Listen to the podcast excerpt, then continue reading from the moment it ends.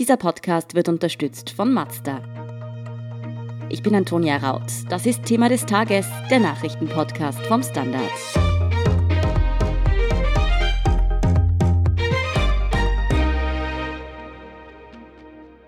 Österreich verzeichnet heute am Donnerstag, den 8. Oktober, so viele Corona-Neuinfektionen wie noch nie. 1209 Tests sind positiv ausgefallen. Genau um diese Tests sind allerdings viele Fragen offen. Warum sie so teuer sind, ob wir sie richtig einsetzen und ob man sich überhaupt auf die Ergebnisse verlassen kann, erklärt Julia Palmay vom Standard. Julia, hast du selber eigentlich schon mal einen Corona-Test machen müssen? Also glücklicherweise noch nicht, nein. Abstand halten, Maske tragen, Handhygiene, äh, das kann also sichtlich auch funktionieren, wenn man sich daran hält. Und es funktioniert auch in einem Beruf wie dem Journalismus, was man vielleicht früher nicht gedacht hätte. Seit Beginn der Krise gab es ja immer wieder Beschwerden, dass das Testprozedere so lange dauert. Wie ist denn da der Stand der Dinge? Also wenn ich ein Verdachtsfall bin und über 1450 getestet werde, meine ich jetzt. Personen, die sich mit dem Coronavirus infiziert haben, sind ja 48 Stunden, bevor sich die ersten Symptome zeigen, bereits infektiös. Das heißt, sie fühlen sich gesund, können aber in der Zeit schon andere Menschen anstecken. Darum werden diese Kontaktpersonen dieser ersten Kategorie auch abgesondert und getestet.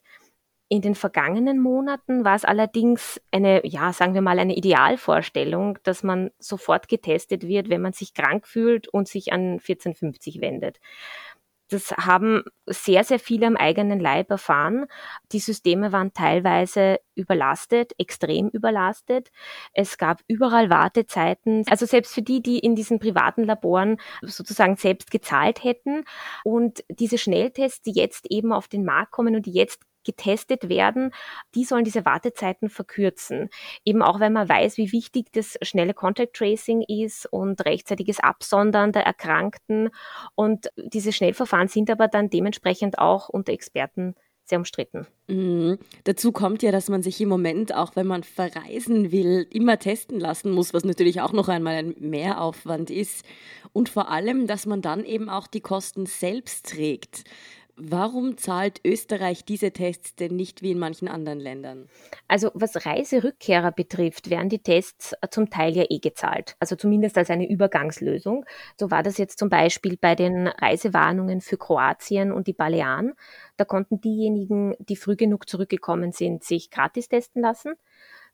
Rein persönlich denke ich, dass es aber auch darum geht, diese Reisetätigkeiten zu minimieren. Also gerade aktuell mit Sommerende, Herbstbeginn, Schulanfang haben wir gesehen, dass die Infektionen, die von Reisenden ins Land gebracht haben, stark zugenommen haben. Das heißt, dass wirklich die Kosten auch ein bisschen eine Hemmschwelle sein sollen. Ja, tatsächlich geht es doch darum, dass die Reiserückkehrer dann möglichst schnell zurückkommen, mit dem Vorteil, dass sie dann gratis getestet werden können. Wenn man diesen Zeitraum jetzt erweitern würde und sagen würde, man testet einfach zwei Monate lang alle, die zurückkommen, gratis, glaube ich, wäre das vielleicht ein Zeichen in die falsche Richtung für die Menschen, die sagen, na gut, dann genieße ich vielleicht noch vier Wochen meinen Urlaub, komme dann zurück und kann mich immer noch gratis testen lassen. Mhm, das ist natürlich ein Argument. Wenn man jetzt in ein privates Labor geht, dann zahlt man ja im Schnitt zwischen 90 und bis zu 180, 190 Euro, habe ich gesehen, für einen Test. Warum kostet das denn so viel und geht es dann zumindest schnell mittlerweile? Also wir haben das in der Gesundheitsredaktion via Stichprobe getestet. Das war Mitte September. Bei vielen Laboren ist eine Voranmeldung notwendig. Die Wartezeit für den Abstrich beträgt da unter anderem drei bis vier Tage. Es gibt oft auch eine Hotline, bei der man auch überfordert ist. Es gibt Anbieter, die eine Covid-Ambulanz sogar eingerichtet haben mit speziellen Öffnungszeiten. Da ist aber auch, wie gesagt, eine Voranmeldung notwendig, die ein paar Tage dauern kann. Aber auch Arztordinationen, die selbst über diese PCR-Testgeräte verfügen, die gibt es auch. Das variiert mitunter stark. Wie gesagt, Wartezeiten drei bis vier Tage. Dafür steht dann das Ergebnis manchmal binnen 48 Stunden fest. Die Befunde werden mit der Post oder per Mail zugestellt. Die Preise liegen zwischen 90 und 200 Euro, aber das sind einfach private Labore. Also man kann tatsächlich sagen, wer möglichst rasch ein Ergebnis haben will oder eines braucht, der muss eben in die Tasche greifen. Und das heißt, er steuert dann auch einfach der Markt den Preis oder sind diese Tests einfach wirklich teuer? Sicherlich beides. Die Tests sind aufwendiger. Ja, du hast die Mitarbeiter, die du beschäftigen musst, diese, die die Tests entnehmen, die die Tests auswerten. Aber es ist natürlich ein Markt. Ja. Und der, der ist momentan gefragt. Also die Tests, die privaten Tests sind gefragt. Und die Verdachtsfälle sind bereit, dafür auch mehr auszugeben oder müssen derzeit mehr ausgeben. Ja, wenn man in der Situation ist, ist man natürlich schnell bereit, dann einfach die Erleichterung haben zu wollen und dafür auch die Kosten in Kauf zu nehmen. Genau. Deshalb hätten ja alle so gern diesen 15 Minuten Corona-Test, der ja eigentlich bis Ende September kommen sollte, hat es geheißen. Was ist daraus denn geworden? Naja, also tatsächlich ist dieser Schnelltest ja schon im Einsatz. Ja? Ah, wirklich? Also, ja, und für den privaten Gebrauch zu Hause waren diese Tests aber nie gedacht. Ja? Okay. Man versucht derzeit alles, um die Tests zu erhöhen, Rückstaus zu vermeiden. Wien beispielsweise prüft bereits den breiten Einsatz von diesen Schnelltests im Rahmen von diesen One-Stop-Shops, also diesen neuen mobilen Stationen. Vergangenes Wochenende gab es da einen Bus in Wien Favoriten, der war unterwegs und hat Personen getestet, die als Kontaktpersonen in Quarantäne waren und länger auf die Testung warten mussten.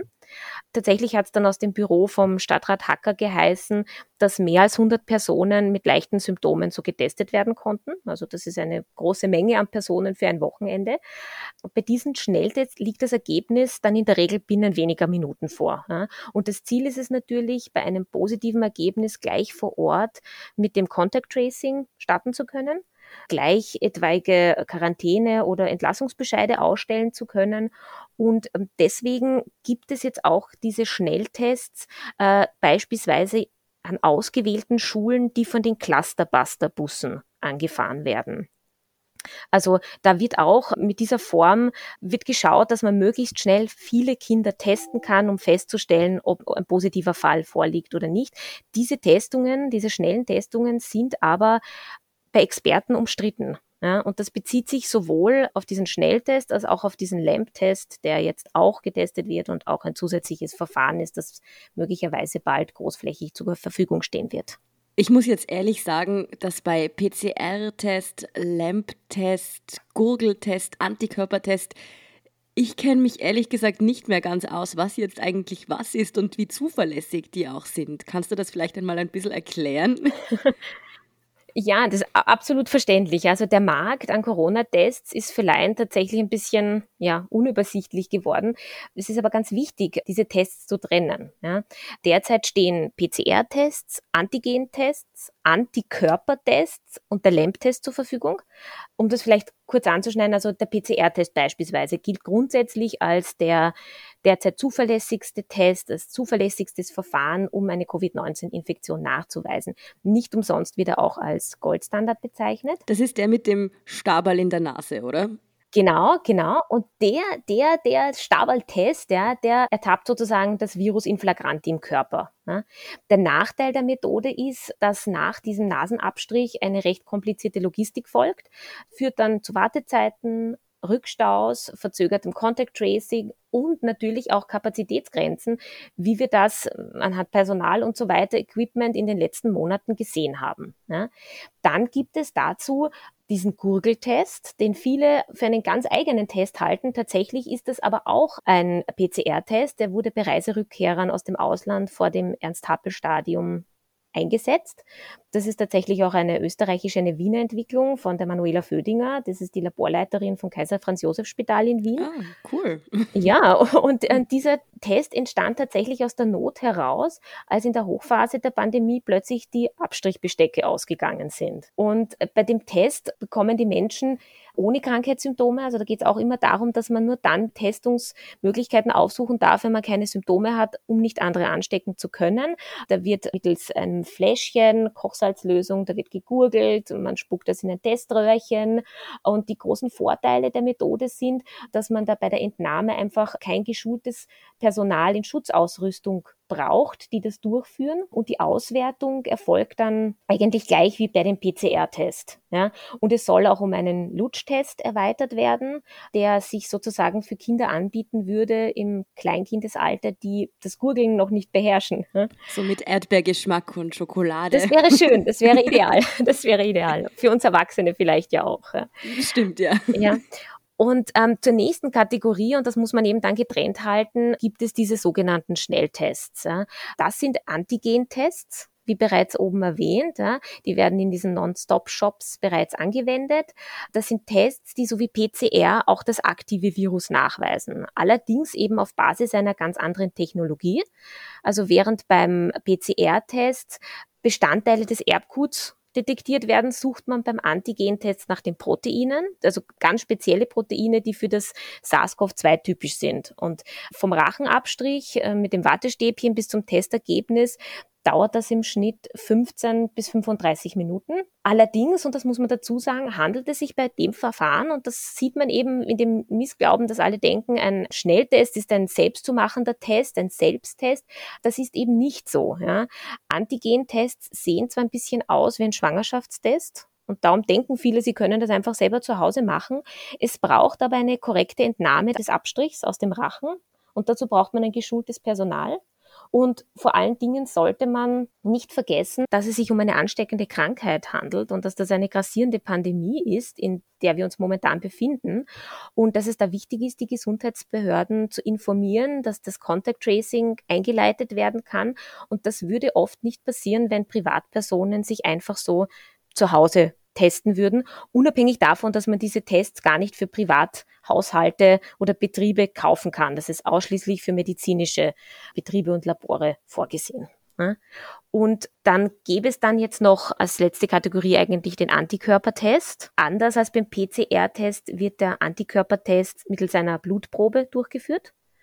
Und im Gegensatz zu den ersten beiden Verfahren zeigt dieser Antikörpertest an, ob der Organismus das Virus schon überwunden hat. Also ob sozusagen schon Antikörper gegen SARS-CoV-2 im Blut schwimmen oder nicht, die uns dann theoretisch vor einer erneuten Infektion schützen könnten. Und nach einer Infektion dauert es halt eine Zeit, äh, bis der Körper diese Antikörper bilden kann. Das ist von Mensch zu Mensch sehr unterschiedlich. Das große Problem bei der Corona-Pandemie ist die Tatsache, dass die Erkrankung oft nur sehr milde, also wie eine Erkältung abläuft. Das heißt, unter Umständen haben viele Menschen bereits Antikörper, weil sie die Erkrankung durchgemacht haben, aber davon nichts bemerkt haben. Und man müsste also sehr viele Menschen testen, um diesen Status immun gegen SARS-CoV-2 geben zu können. Würde das Sinn ergeben? Ähm, naja, tatsächlich ist es so, dass es sehr umstritten ist. Es funktioniert schnell, man kann möglichst viele Menschen testen. Dafür sind diese Tests nicht so aussagekräftig, nicht so sicher wie der PCR-Test und deswegen einfach unter Experten auch auch sehr umstritten. Ja, und falsche Sicherheit wäre dann ja genauso verhängnisvoll, wenn nicht sogar noch gefährlicher. Genau, genau. Abgesehen davon, dass mir jetzt noch ein, ein Verfahren abhanden gekommen ist, der, der LAMP-Test, ja, müsste ich eigentlich noch dazu sagen beim Antikörpertest, dass es ja auch im Raum steht, dass eine mögliche Neuinfektion bestehen kann. Ja? Also inwieweit äh, eine erneute Infektion mit dem Virus möglich ist, das ist momentan noch unklar. Also eine Reinfektion ist bekannt. Die WHO hat dazu auch gemeint, dass wir zwar inzwischen wissen, dass Patienten nach einer Infektion Antikörper bilden, aber nicht wissen, wie stark die Immunantwort ist und wie lange die anhält. Und deswegen ist es äh, auch wichtig, die Erkrankten zu finden am Beginn der Erkrankung und nicht erst, wenn sie Antikörper gebildet haben und schon längst vorher ansteckend gewesen sind, infektiös gewesen sind. Julia, das ist ein gutes Stichwort. Man sollte die Menschen also möglichst früh finden, wenn sie ansteckend sind. Im Moment wird ja aus den verschiedensten Gründen getestet, weil man jetzt Symptome hat, weil man mit jemandem Kontakt hatte oder eben auf Urlaub war. Experten haben jetzt aber angeregt, dass nur noch Menschen mit Symptomen getestet werden sollten. Warum denn? Also bei dieser Frage scheiden sich ganz klar die Geister, also auch unter den Experten. Die einen Mediziner plädieren dafür, nur zu testen, wenn jemand Symptome hat. Die anderen, darunter auch Virologen und Mikrobiologen, unterstützen eine breit angelegte Teststrategie. In Wahrheit ist es so, dass viele Infizierte schon vor Ausbruch der Krankheitssymptome infektiös sind. Gerade die muss man oder gilt es zu isolieren, weil von ihnen die höchste Gefahr ausgeht. Das können aber nur PCR-Tests anzeigen, also Tests, die diese RNA des Coronavirus im Nasenschleim nachweisen können. Antikörpertests sind dafür nicht geeignet. Die Befürworter von den großflächigen Testungen führen da zum Beispiel an, dass vor allem symptomfreie Überträgerinnen und Überträger gefährlich sind, weil Kranke ja eigentlich mit Fieber und Hustenattacken sowieso schon im Bett liegen und deswegen deutlich weniger ansteckend für das Umfeld sind, weil sie sich ja ohnehin abgesondert haben. Die Superspreader hingegen sind die, die hochinfektiös sind, aber keine oder milde Symptome haben, leicht andere anstecken und die müssen wir eigentlich finden. Und das geht aber nur, wenn wir täglich mehrere tausend Menschen testen. Und mit den herkömmlichen Methoden kostet das viel Geld und dauert lange. Julia, so wie die Situation jetzt aussieht, wir haben es schon besprochen, entweder 1450 Test machen und unter Umständen sehr lange warten oder in ein privates Labor gehen und da dann richtig viel Geld liegen lassen schränkt diese Situation das gesellschaftliche Leben halt doch ziemlich ein. Plant die Regierung hier eine bessere Lösung? Kannst du dazu was sagen? Das ist eine Frage, die eigentlich die, die Kollegen aus der Chronikredaktion des Standard sehr viel besser beantworten könnten und ausführlicher beantworten könnten.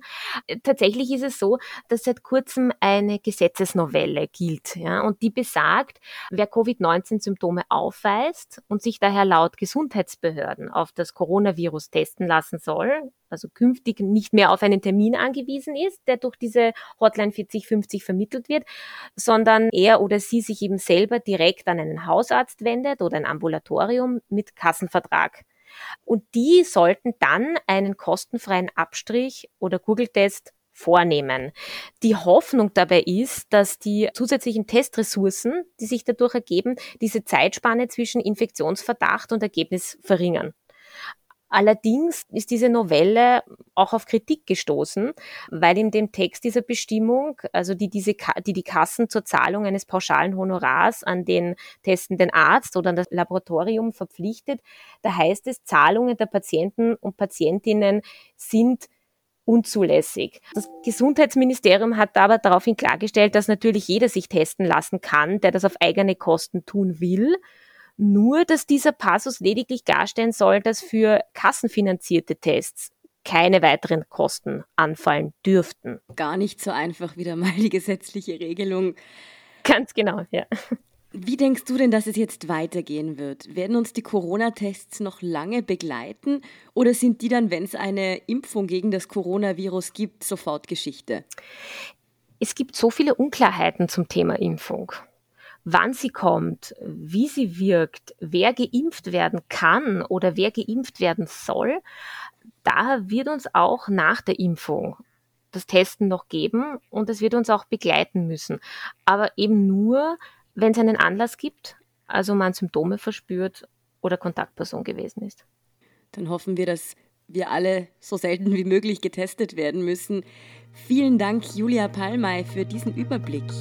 Vielen Dank dir auch, Antonia. Wir sind gleich zurück.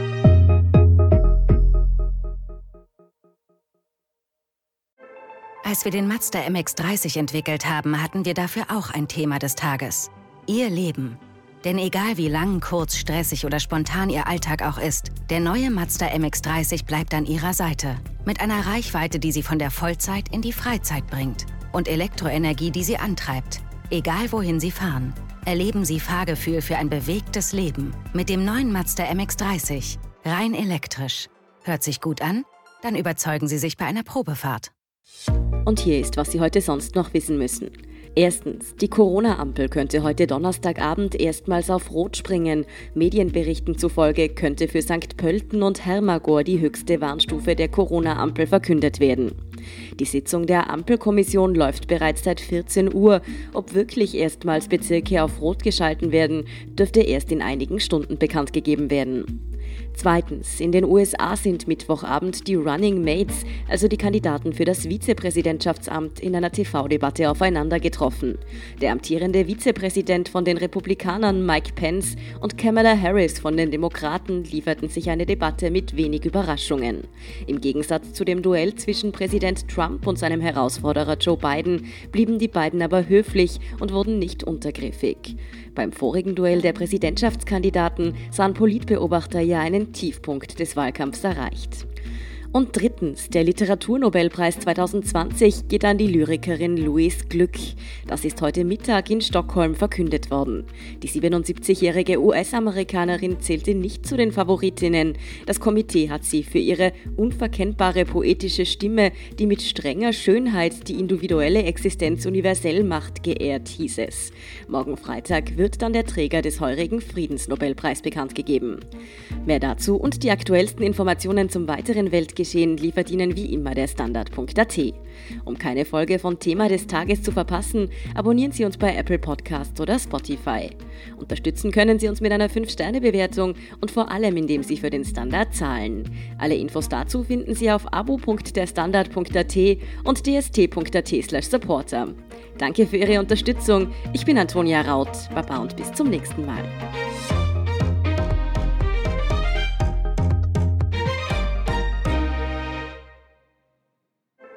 Als wir den Mazda MX30 entwickelt haben, hatten wir dafür auch ein Thema des Tages. Ihr Leben. Denn egal wie lang, kurz, stressig oder spontan Ihr Alltag auch ist, der neue Mazda MX30 bleibt an Ihrer Seite. Mit einer Reichweite, die Sie von der Vollzeit in die Freizeit bringt. Und Elektroenergie, die Sie antreibt. Egal wohin Sie fahren. Erleben Sie Fahrgefühl für ein bewegtes Leben. Mit dem neuen Mazda MX30. Rein elektrisch. Hört sich gut an? Dann überzeugen Sie sich bei einer Probefahrt.